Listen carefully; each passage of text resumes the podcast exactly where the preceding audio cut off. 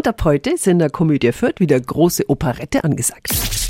365 Dinge, die Sie in Franken erleben müssen. Die lustige Witwe feiert ihr Comeback. Vor drei Jahren war die fränkische Version ein Riesenerfolg um den verzogenen Sohn eines Fürther Modehauses, der in Paris den Frauen den Kopf verdreht, statt Mode zu verkaufen. In der Hauptrolle wiederzusehen Volker Heißmann. Guten Morgen. Guten Morgen nach Nürnberg. Wie sehr freut ihr euch auf die lang ersehnte Wiederaufführung? Na, sehr freuen wir uns drauf. Wir wollten es ja 2020 gleich noch einmal spielen, dann kam die Pandemie, dann mussten wir die ganzen Verträge auflösen mit unseren Schauspielern und haben aber gesagt, sobald es wieder geht, holen wir das nach. Und es sind ja 14 Leute, die da bei uns auf der Bühne stehen.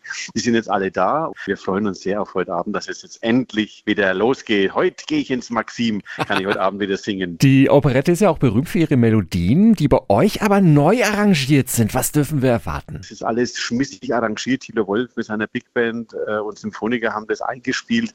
Also es ist, man kennt die Melodien, aber nicht so, wie wir sie jetzt neu präsentieren, weil es halt einfach zeitgemäßer ist. Man kann wirklich gut mitwippen. Es ist einfach ein, ein zweieinhalbstündiger, schöner Spaß für die ganze Familie. Dankeschön. An Volker Heißmann. Ein längeres Interview mit ihm können Sie online hören auf radiof.de. Und wir schenken Ihnen Tickets für die Premiere von Die lustige Witwe heute Abend in der Komödie Fürth. Rufen Sie an, jetzt 08000 94 94 365 Dinge, die Sie in Franken erleben müssen. Täglich neu in Guten Morgen Franken um 10 nach 6 und um 10 nach 8.